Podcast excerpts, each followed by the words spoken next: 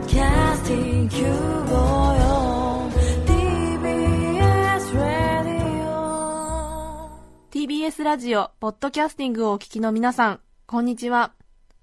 安住紳一郎の日曜天国、アシスタントディレクターの刈谷陽子です。日天のポッドキャスティング、今日は302回目です。日曜朝10時からの本放送と合わせて、ぜひお楽しみください。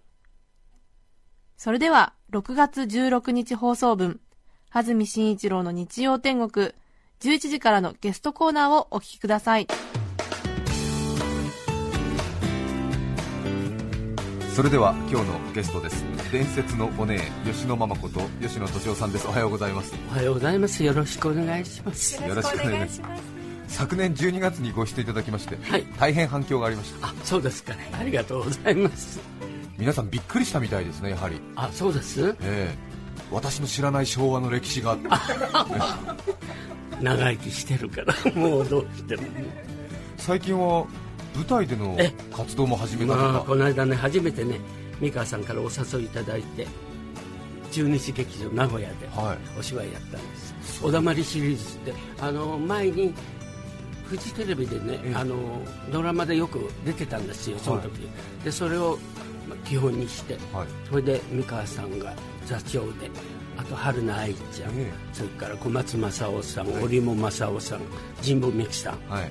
それで初めて私この年で初めてええ。え女優をさせていただきました。女優になってるんですか？あそうです。まあ要するに伝説のやっぱり、えそのあれで美香の、まあ、不安みたいで要するに元ゲイバーのママをやってたっていう感覚で出て、はい。それでその舞台であの美香の追っかけみたいにえそれで着物着てえはい。かつらつけてはい。もうつけまつげして。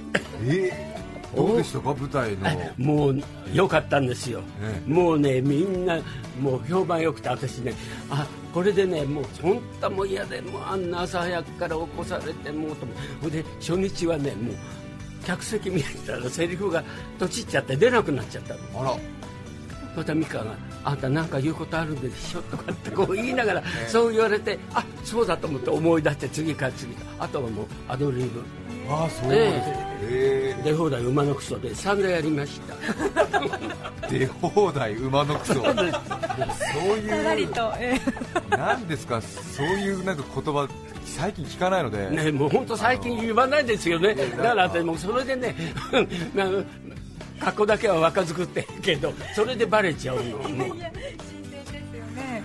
んそういう汚い言い方やめてくださいよっていう気持ちが前に立つ前に。だって今もう馬自体がもう街歩ってないですもんねそうですよね。私たちの頃は二馬車でね、おっさんがポンポン馬引いて、えまあ、今は田舎なんかでたまにあるだろうけど、え街であったんですもん、え。これで歩くと馬がパカパカ走りながらポコポコっと落とし物をしてもうそういうのを見てて。ね、だからあそうだところ出物腫れ物ところきらずじゃないけど。汚い言い方やめてくださいよって 言う前にみんなが感心しちゃうよね。えお食事前なのにねこんなビロの話してすいません。えでたらめ出放題出放題馬のクソよはい。吉野さん吉野ママが伝説のお姉と呼ばれているのは戦後間もない昭和25年お島さんこと島田正夫さんと青江ママこと青江忠一さんそして吉野ママこと吉野敏夫さんの3人で新橋に出したお店柳日本のゲイバー第1号と言われています。この3人が今の日本のお姉文化を作り始めたと呼ばれているので伝説のお姉と呼ばれています。でもまああの当時はね昔から歌舞伎で小山さんやってた大部屋の人とか、あの審判今でいうあの前の水谷八重子さんのあの審判の時代にも大部屋の小山さんがいっぱいいててそういう人たちがなんか陰でちっちゃなお店ではあの女装しながらやってたっていうのはあったんですけど私たち戦後の頃はあのやっぱりそういう着物着たりかつらかぶったりっていうのはなくてそれで要はあのこういうボイッシュのスタイルで。でそのその時代はその方が売れたんですよ。売れたって、まあ、別段ね全部肉体売ってるわけじゃないんだけど まあ求められるままに、ええ。そう。物々交換で。そうですその柳を出すきっかけってのはどういうことだったんですか？これらのマスターがね前銚子の生まれでなんかそこの新橋に魚を銚子から運んであの頃もう闇じゃなくてお魚なんて入んなかったんですよ、だからお米も配給だったし、だからお店があってその裏に二重扉があってそこを開けると中で寿司屋さんをやってたりそういう秘密クラブみたいな食べ物屋があの当時あったんです。銚子の実家の魚屋さんから。そう魚問屋で自分の、ええ。あの人がね。なんか急に家族のうちの末っ子でほいで問屋さんもやってたし、漁師さんもやってたんででそれで余ったお酒かなんお魚かなんかを分かんないんだけどそれを持ってきちゃ新橋のあの烏森界隈で売りさばいてたんですよ、でそれで小金貯めてでたまたま新橋のその烏森の参道にちっちゃな本当のもう3坪ぐらいのお店をあのあの時買ってほいでそこで初めてお店を開いたんですね。そうですか、いわゆる戦後でもうそうです。配給物資。もう配給も本当ほとんどあんまりない時代だから、あとはもう進駐軍に頼る以外ないですよ。だから進駐軍から PX 行って、いろんなコーヒーとかウイスキーとかそういうの買ってもらったりして、へでその頃お島さんには外人のスポンサーがいたから、はい。そういう意味ではお店で売るものには困らなかったです。えなるほどそういうじゃあ闇米使って寿司屋を始めたとかありますよ進駐軍の物資をちょっと横から手入れて持ってきたりしたそれをみんなに食べてもらう飲食店を秘密的に始めたそうです。それでぶったくりじゃないけど高いお金取って、はそう。だからその当時の闇成金っていうのはそういう言葉がその当時から出たんです。あなるほどじゃあそういうちょっと人様に隠れて商売するというような延長線上にそのおねバーみたいなことが。そうですね。だからもうタバコだって洋木なんかまだ吸えない時代ですものえあの外人からもらった洋木なんか持ってると警察に捕まってそれで行かれちゃうんですもん。ええ外国産のタバコ吸えなかったダメなんです。へもうもうすごい警察が厳しくて。えへえだからもうちょっともらったのなんか持っててあの有力者あきりでちょっと吸ってとちょっと捕まっちゃってえ。うん。もう厳しかったんですよあの戦後の警察は。だから今のおまわりさんなんて嘘みたい優しくて。ねえ。柔道やったらこっちの方が勝ちそうだわ今のおまわり。いやそんな まあそれはオーバーだけどじゃあ当時はやっぱりそういうそうなんです。もう厳しい制約がいっぱいありましたもん。ええ。その中で、まあ、男は男らしくみたいな多分そうです。風潮がだからもう銀座歩く時は私たちも男は男らしくえ大股開いてガニ股でこうやって歩くようにして。ほいで闇の世界来ると「あ あちょっとあんた」とか「あ あもう嫌」とかね鏡見たりとかでおねえ言葉をグループでパッと出てだからもうそういう時がもうオアシスでだから昼間は怖かったですもん。夜の世界の方が楽しかったですそうですか。じゃあそのちょっと反動みたいのがあってええ。より夜は楽しくっていう気持ちがそうですね。もう反動なんかもうより楽しいどころじゃない。大楽しかったわよそういう時代の方が、そう。だからもうそれでまた表出ともうひらんこして気取ってへえじゃあ今みたいに、まあ、今も少し多分あると思いますけれどもさほど恥ずかしいことではないというような。そうですね。今なんかもう嘘みたいこの時代がね。ね。もう今なんかはそういう女装マニアとかいろんなのいっぱいいるじゃないですか、ええシャシャと歩ってますもんね、えあの時代私たちなんか歩こうもんならもう下手したら警察に捕まるわよ本当に。ああそううんですか、いわゆる陳列罪じゃないけど。わいせつ物陳列そうです。そうです。吉野ママのプロフィール改めてご紹介します。吉野敏夫さん1930年昭和5年生まれそうです。82歳。東京両国の出身です。昭和26年銀座のダンスホールでボーイをしていた吉野さん。島田さんにスカウトされ新橋の柳で働くようになります。昭和30年代の中頃に独立。月屋橋にボンヌールというゲイバーを開店その後銀座8丁目に店を移した後昭和38年吉野さん33歳の時六本木に吉野を開店。石原裕次郎さん、美空ひばりさん、高倉健さん、長嶋茂雄さんなど数多くの著名人にも愛される隠れ家として37年間の営業をしてきましたが2000年六本木ヒルズの再開発で閉店。現在は引退し悠々自適な生活を送られています。そうそうです。悠々しあります。そうそうです そうですか毎日どんな生活してるんですか、毎日食っちゃう。くっちゃね。であとは DVD 見たりとか、ええ。それでまあ映画鑑賞とか、はい。お芝居とか、えまあ、そういうのだけはねまだ興味ありますし、えうん。あとはもうメカのケンちゃんが夜ご飯食べないっつって、ええ。もう必ず夜は彼が暇な時は誘ってくれてだから夜はいろんなところ結構食べ歩きしてます私が吉野さんが好き私が吉野さんを好きな理由の一つに吉野さんは別に芸能事務所に所属しているわけでもそういう講演活動を引き受けてるわけでもないのでこうやって何か一緒に仕事をしたいなと思った時は連絡先がないんですよ。なのであの吉野さんがよく出没する喫茶店にスタッフが張り込んで連絡を取るしか方法がないんです今日もそうやこれは結構あの有名な話で。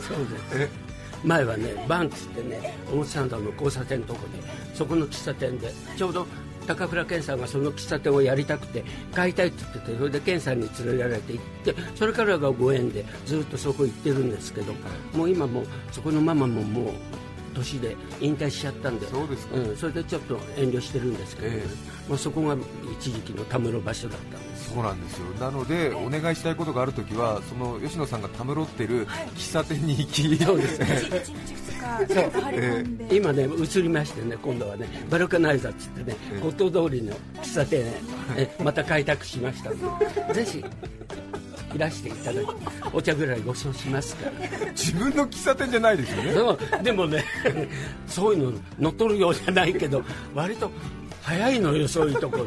だからね知らない人はもうまあもう私が経営者じゃないかなって言われたぐらいに、そう。だからもう今ねバルカナイザーの従業員とも仲良くしてえだからみんなよくしてくれえる。そうですね、はい。面白いですよね。ゴルゴ13みたいですよね。何かお願い事があると行きつけの喫茶店に行って吉野ママが来るの待つんですよ。お電話とかはやはりほとんど使われないんですか？まあ、あんまりね、こっちも携帯持ってるんですけど、聞く方ばっかりでかけるのはあんまりめったないんですよ、ええ。さて今日は吉野ママにお話しいただくテーマはこちらです伝説のお姉吉野ママ仰天エピソードパート2まずは一気に紹介します。伝説のお姉吉野ママの仰天エピソードその1ネグリジェでお店にやってきた超大物歌手。その2超大物俳優の芸疑惑。その3昔のオカマはナンパも一苦労。以上の3本です。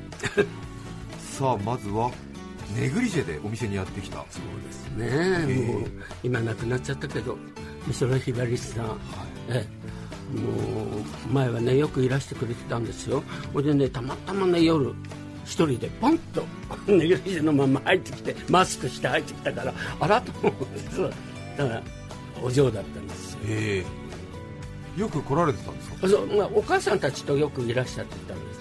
えだからブルコメとかああいう連中との打ち合わせとかそういう時にもあのうちのお店使っていただきましブルーコメンツ。た、はい、え。だからあの真っ赤な太陽が井上さんが作曲した時は確かうちでそれを打ち合わせしてたんだけど、お母さんも一緒に混じって。えあの曲がそうですね。吉野さんの店で。そうです。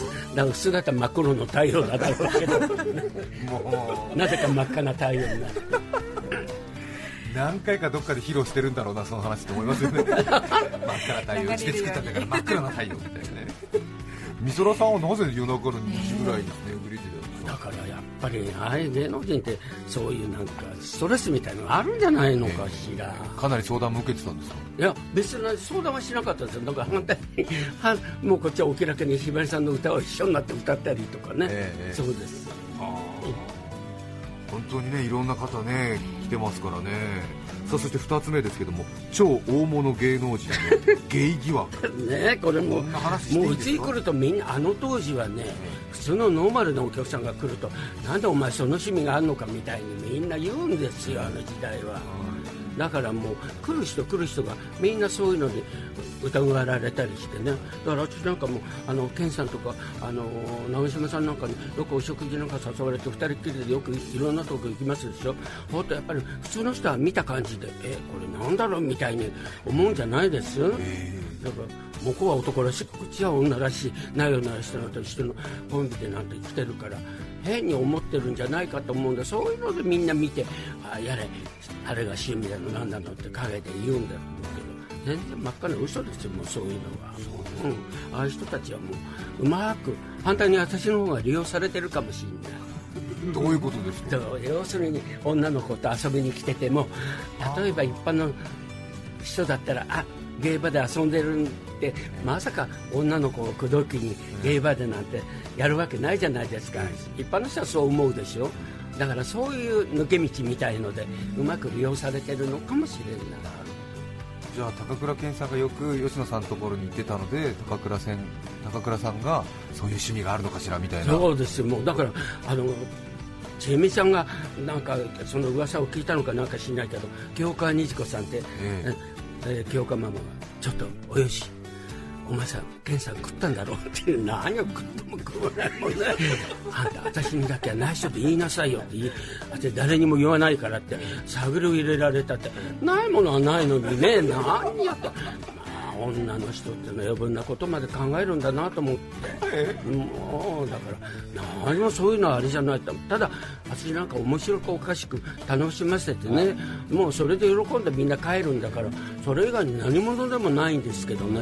だから出入りしてるだけでそういうふうに怪しむ人もいたんじゃないです？だから三木のり平さんはうまかったです。だから銀座で女の子連れてきちゃううちに来てこれでうちで女の子と泊まって翌日私のアパートに来てで私から奥さんに電話してくれって。吉野のとこに泊まったからって言って私に電話してくれって奥さん。で奥さんは、あゲーバーだから安心して、あそう大変だったわね。ありがとうねって言うとそれで終わっちゃうんですよ。だから奥さん連中は知らないから、はい。そういう抜け道みたいのはありましたよね。そう。ですかそう全部喋っちゃって大丈夫 もう今もう亡くなった方ばかりだから害はないと思います。それから今もゲイバーとか値段がこう高いっていうようなイメージありますそうですね。あの当時からでも高いと言われましたもん、へうん、だからもうどうしても銀座からもうホステスさんがいいお客さん連れてきて。えだからまあ安くしたんじゃ。あれだってね。まあ取れるや取れる。ごめんなさい。こんな感情になっちゃってみたいに、うん。もう笑わして。だやっぱり男なんて目っ張りだから女の子前だといい格好するからもう多少腹の中じゃ高いかなと思っててもパッと払っていってくれたあの時代はほら高度成長でいい時代だったじゃないですかだからもうやらずぶったくりの商売なんてみんなやってたのよ。え やらずぶったくり。そうだからうちだけ記憶正しく宝塚みたいにしてたら潰れてたわよとっくに。これだけ30何年間も生き残ったってことはやっぱりがっぽり。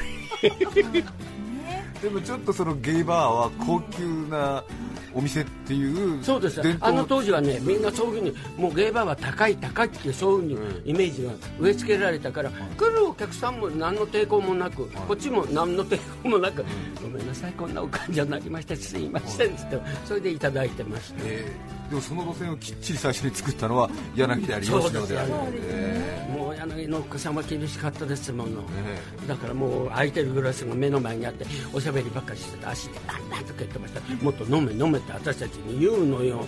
だけど毎日私はお酒飲めないからもうコカ・コーラばっかり飲んでたけどもう毎日ゲリー・クーパー。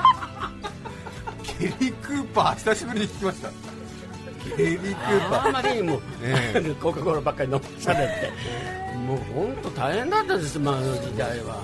柳のママは本当に厳しかった。厳しかっただって兵隊行った人ですもの。そうですよね、うん、軍隊で満州まで行って、まあ、今の中国ですが、あそこまで行っても死んでもいいみたいにして帰ってきた人だから厳しいことは厳しい。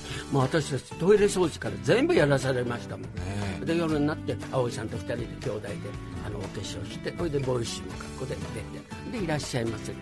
それであとはもう漫才みたいにベラベラでほらもう喋って。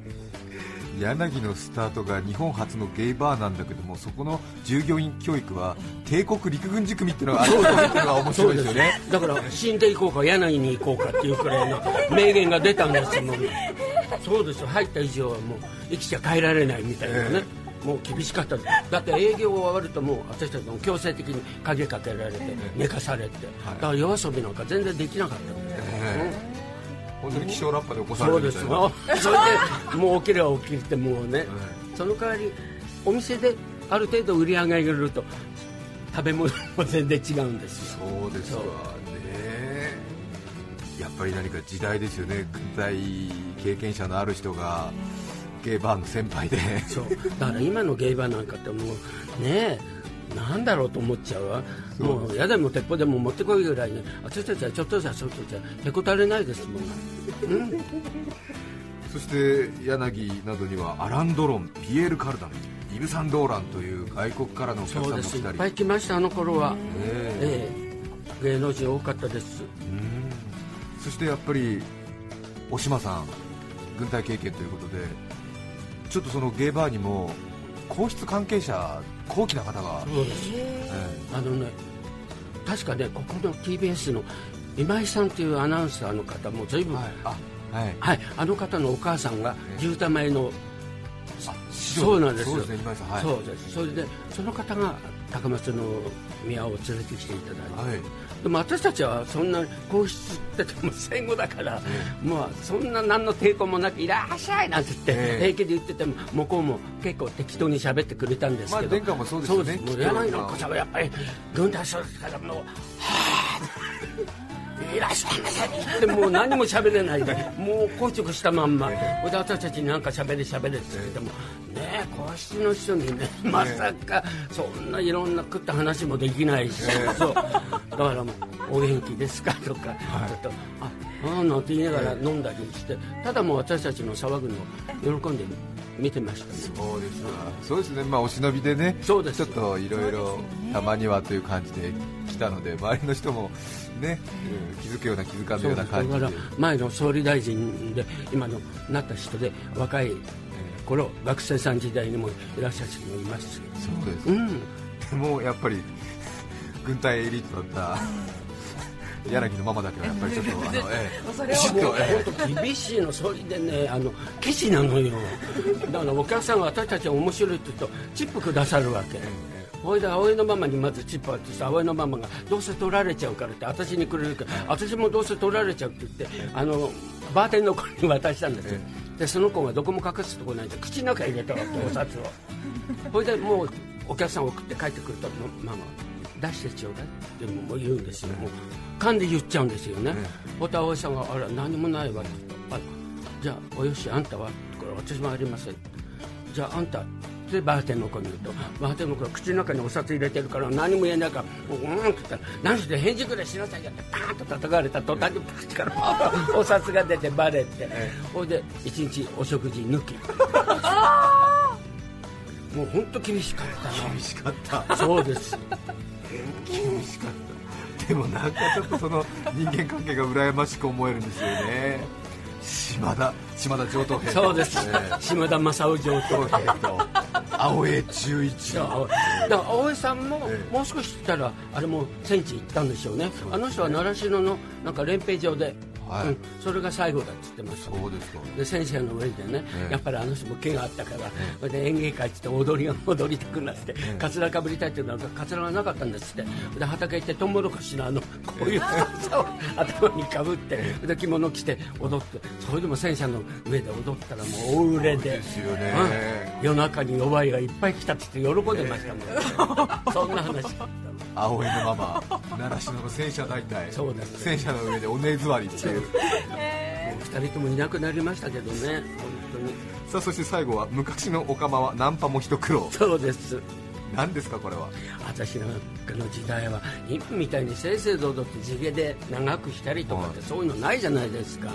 だからカツラをかぶってそれもしかもカツラだって今みたいにいいカツラじゃないし、もう安いカツラでそういうのをちょこっとかぶってこれで胸も、はい。あの氷の あの要するに氷のね。あ熱出た時にそうです。あのゴムでできてる、はい。あれの中にあのお水を入れてで、ん。ゴムでちょちょっと止めるとちょうど乳首みたいになる。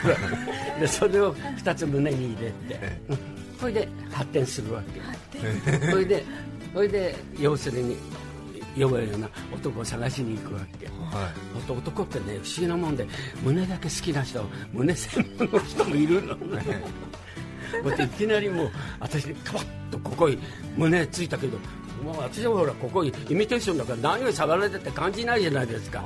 そしたらそのうちにカバッとか噛み始めたのよ、ただそのゴムが破けてバーッと水が飛び出てその子の顔にべったり引っかかってほいたらその男の子がギャーって決めてもう私も両方で逃げたわよ。もう本当にもうあなこんなのあらこれねなんて殺されやしないかと思ってね。そうですね。で草むらの中ではねちょっとこっちいらっしゃいって暗がりでねいいことしましょうっつって私が若い子連れてくと「お姉さん。これドッキリカメラじゃないの?」とかって怖怖でも男はスケベだから結局ついてくるのよ。私の後ついて黙って私の後ついてくればいいってちょっと歩いてったらカツラが枝に引っかかっちゃって。で私はちょっと言ったらもう今度ボッサー玉になってカツラだけが枝にぶら下がってから男の子がまたそれでぶったまげて「ああおかまだおかまだ」っつってもう石石投げられて大変だったの。もう最後はもう稲うってね「何をこれならって言って最後はもう男の言葉使って「てめえおかまがどうしたんだ」っつったら向こうのが怖がって逃げちゃいましたけどね。もうそういうトラブルがいっぱいあります。昔戦後間もない頃はあんまり遊ぶ場所もないので公園とかに行って本当にそうです。公園なんか夜になったら結構ほいであの頃は今みたいにもうネオンだとか街灯なんてそんなないじゃないですか。だから薄暗いだからねちょっとぐらいお化粧してね顔をかぶってかがって「いらっしゃい」なんて呼ぶとね男もでも男は男で顔見たいから明るい方へおいでおいでって呼ぶしこっちは暗がりでおいでおいでって両方で呼びっこしてそうこっちはバレちゃ大変だから暗がりが絶対出ないって向こうは明るいところで顔見たいと思うからだからもうお互いでこうやってそれで時間食いつなぎで終わっちゃう場合もあるし。めちゃくちゃ。それでちょっとあれですか、あのチュチュチュっとしてそうです。満足して帰ってくるんですそうです、え簡単よ。男なんて興奮しまえばこっちのもんですよ。ーそうですよ。男の気持ちわかるんですよ。俺はもう全部分かりすぎるぐらい分かるから、もうここぞここぞっていう球種はいくらでも昼間からこんな話していいのかしら。もうダメですよ。すいません板橋区の桃太郎宅急便さん48歳女性の方からいただいたリクエストですありがとうございますクレイジーケンバンドタイガードラゴン6月16日放送分、安住紳一郎の日曜天国、ゲストコーナーをお聞きいただいています。著作権使用許諾申請をしていないため、リクエスト曲は配信できません。引き続きゲストコーナーをお楽しみください。板橋区桃太郎宅急便さんからのリクエストクレイジーケンバンドタイガードラゴンお聴きいただきました。